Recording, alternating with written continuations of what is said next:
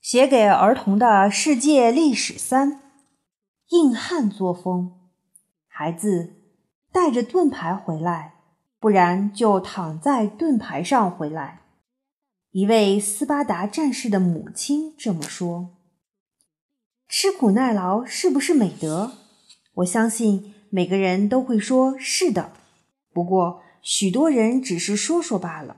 也许他们并不真的愿意刻苦一辈子，但有一个人却不是说说好听话而已，他根本连说都不想说，就埋头去做了，而且他还做得很彻底，甚至彻底的有点过火呢。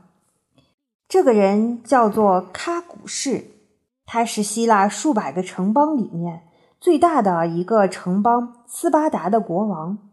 你已经知道很久以前的神话里那个引起战争的美女海伦所住过的斯巴达吧？斯巴达这个名称原来的意思是可以耕种的肥沃土地。那么谁都可以想象，它一定是个令人嫉妒的好地方。然而，受人嫉妒的并不是件愉快的事情。斯巴达觉得提心吊胆。来喀古市更是如此。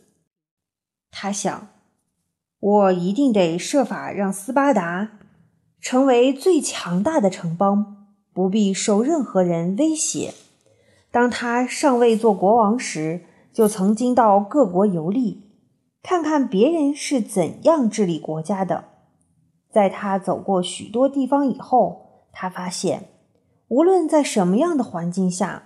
人们只要肯勤奋工作、严守纪律，这个国家就显得有朝气、有希望，让人钦佩。若是人们只知道如何玩乐、如何享受，却不守纪律，那就容易变得自私自利，也做不出什么了不起的事来。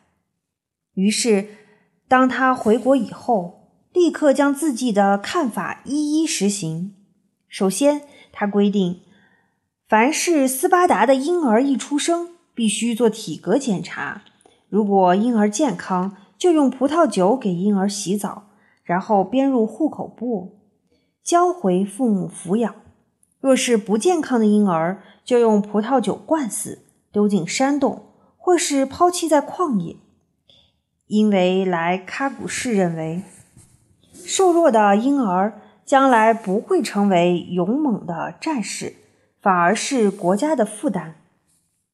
当小男孩一满七周岁，便要离开自己的父母，进入学校，和其他的男孩一起吃住，开始过团体生活，直到三十岁结了婚才可以住在家里。斯巴达学校的课程和当时其他城邦的课程并不一样。当然，和我们现在学校的课程更是大不相同。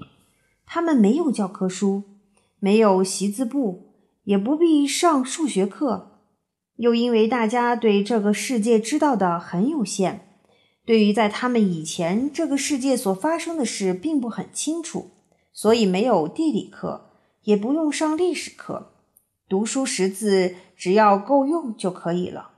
上音乐课时。则教学生唱鼓舞士气的军歌和诗歌，但是他们却相当看重说话课，目的并不是要学生将来成为滔滔不绝的演说家，而是要训练他们学会少说话，懂得如何用最少的字表达最清楚的意思，因为他们认为做比说要重要的多。不但如此。斯巴达的男孩一律得剃光头，赤着脚丫子，白天上山砍柴，夜晚就睡在芦苇铺成的床上，吃的是粗糙的食物，有时候还故意不让他们吃饱，却叫他们上山打猎，自己找食物充饥。吃完晚餐也不可以点上灯火，大家只能摸黑回到宿舍。这些孩子当中，能吃苦又勇敢的。就被选为班长，其他的孩童便要完全听从班长的命令，以便将来上战场才能做到守纪律、听指挥。最让人难以相信的是，为了训练机智，他们竟然鼓励孩子去做小偷，但是一定不可以被人抓到。谁若被抓到，谁就是无能的人，会受到最重的责罚。据说曾经有一个小男孩偷了一只小狐狸，因为怕人发现，就藏在自己的衣服里。当大人询问时，这名少年宁可让狐狸咬破自己的肚子，直到痛死。也不让人发现自己是窃盗。为了考验刻苦忍耐的能力，每个儿童必须接受每年一次的鞭打。他们要跪在神殿前面，当着他的父母和众人的面前，由教官狠狠地鞭打，一直打到皮开肉绽，也不许喊痛求救。只要掉下一滴眼泪，就会一辈子被人瞧不起。因为莱卡古士认为斯巴达的军人应该是一条硬汉才对。斯巴达的女孩也和其他城邦的女孩不同，她们也得学习赛跑、格斗、制铁饼、投标枪，为的是将来长大出嫁后能有强壮的身体，生出强壮的孩子。至于洗衣做饭这类家务事，完全交给奴隶去做，他们唯一的责任。便是教养儿子成为一个英勇的战士，鼓舞丈夫一心为国牺牲。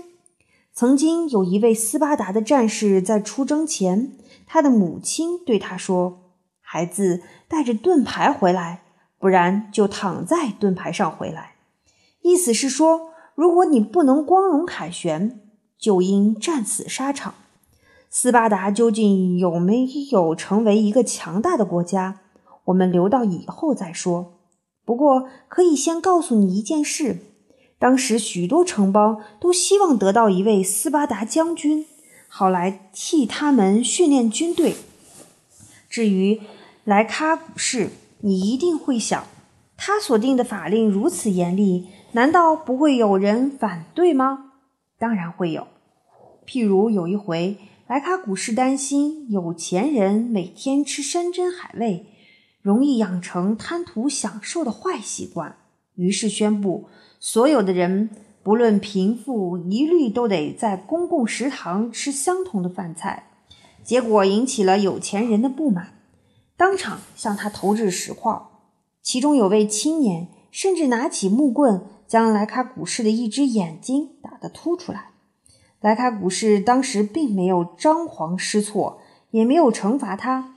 只是将这位青年留下，带回自己家中和他一起生活。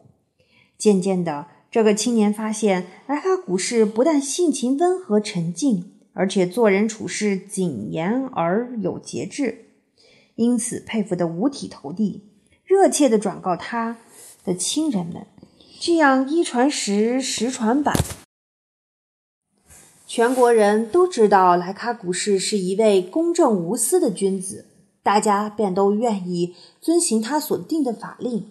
据说，往后莱卡古市为了使法令更为完美，自己再度出国游历考察。临走前，他要斯巴达人答应他，在他回国以前，千万不要更改法律。可是，已经八十五岁的老莱卡古市走到德尔菲神庙后，竟然绝食而死。所以。他当然无法回国，而斯巴达人便再也没有机会更改法律了。况且他们根本也不愿意那样做。斯巴达人觉得锻炼身体是最重要的，做个吃苦耐劳、勇于牺牲的硬汉才是最值得骄傲的事情。但是在斯巴达的北方，有个名叫雅典的城邦，看法却大不大相同。雅典人认为，身体的锻炼固然重要。但心灵的锻炼也是重要的，所以除了同斯巴达人一样喜欢运动之外，他们还喜欢一切美丽的东西，譬如像音乐、绘画、雕刻、建筑这类的艺术作品，更喜欢滔滔不绝的辩论来训练思考的能力。但是斯巴达人总觉得像雅典人那样未免太女人气了，而且很不切实际。他们不屑于不屑于那样做，你觉得呢？是比较喜欢雅典人的看法，还是宁愿欣赏斯巴达的硬汉作风？